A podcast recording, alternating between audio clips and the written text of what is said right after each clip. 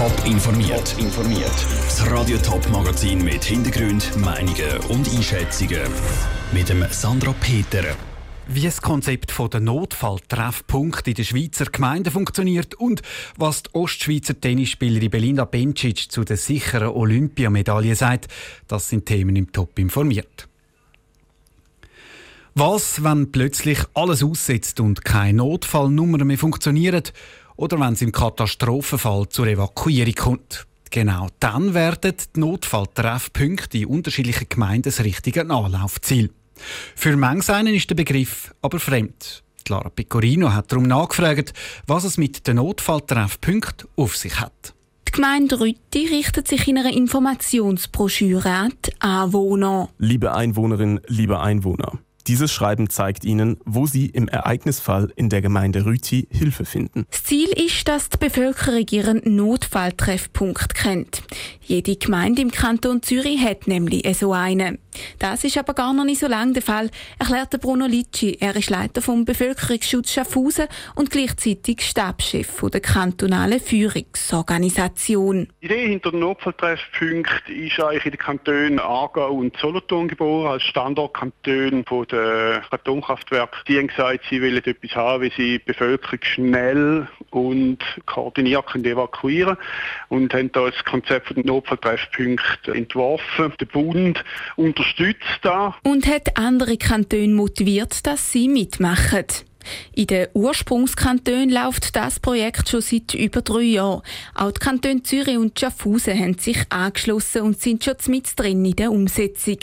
Anders im Kanton Thurgau. Dort sind noch keine solchen Treffpunkte geplant. Das Ziel ist aber, dass das Notfallkonzept in der ganzen Schweiz einheitlich wird.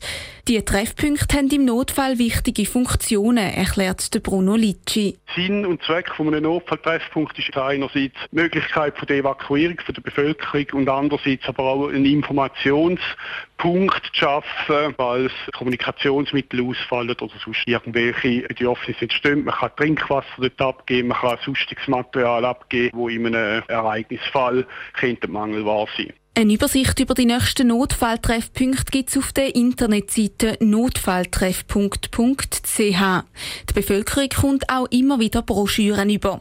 Hinter den Treffpunkten steht eine komplexe Organisation, die von Gemeinde zu Gemeinde anders ist, sagt Bruno Litschi. Hinter jedem Notfalltreffpunkt steht das Konzept. Dort ist auch hinterlegt, wer den betreibt. Und das ist je nach Gemeinde unterschiedlich. Das sind teilweise Gemeindemitarbeiter, sind teilweise in einer ersten Phase ganz kurz Feuerwehrleute, die dort sind. Das sind Freiwillige. Der Betrieb muss aber auch ausgeleitet sein auf längerfristig, auf mehrere Stunden bis Tage. Der Bruno Litschi im Beitrag von der Lara Pecorino. So ein Treffpunkt kommt aber wirklich nur zum Einsatz, wenn es nicht mehr anders geht. Zum Beispiel dann, wenn das ganze Telefonnetz nicht mehr funktioniert oder die Bevölkerung grossflächig muss evakuiert werden. In so einem Fall kann die Bevölkerung einfach an einen beliebigen Treffpunkt in der Nähe gehen, unabhängig vom Wohnort. Die Flawiler Tennisspielerin Belinda Bencic hat Grosses geschafft. Nach zwei Stunden und 44 Minuten hat sie im Halbfinale zum Sieg aufschlagen. Belinda Bencic kämpft in Tokio um Gold. Sie schlägt Elena Rybakina in drei Sätzen und klar, dass sich da die Anspannung löst. Was war das für ein Match? Belinda Bencic hat dank dem Finalezug in den Olympischen Spielen in Tokio eine Medaille auf sicher. Übermorgen spielt sie um Gold oder Silber. Wie Belinda Bencic den Halbfinal selber erlebt hat, im Beitrag vom Radiotop Sportchef Pascal Schlepfer. Es war ein hartes Stück Arbeit. Die Belinda Bencic ist gegen Kasachin Elena Rybakina fast drei Stunden auf dem Platz gestanden. Der erste Satz hat Belinda Bencic im Tiebreak können gewinnen. Im zweiten Satz hat sie dann unten durch müssen und sie hat den Satz mit 4 zu 6 verloren. Trotzdem hat sich die Flavillerin nochmal zurückgekämpft. Sie hat den dritten und entscheidenden Satz mit 6 zu 3 können gewinnen.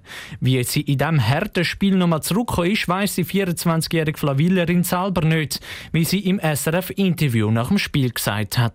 Ich habe mich wirklich am Ende gefühlt, äh, manchmal. Ich habe das Gefühl gehabt, jetzt geht es nicht mehr, jetzt habe ich es wirklich verpatzt und ähm, jetzt habe ich keine Chance mehr und dann irgendwie immer noch zurückgekommen, also immer noch gespielt und gespielt und das ist, Schöne am Tennis irgendwie und ich habe wirklich alles gegeben. Am Schluss hat Belinda Bencic nur noch gekämpft und gekämpft. Wie das Spiel genau gelaufen ist, weiß sie schon gar nicht mehr. So viel Adrenalin und Emotionen hat Fleur Willerin in sich gehabt. Ich weiß nicht, ob ich geschnauft habe.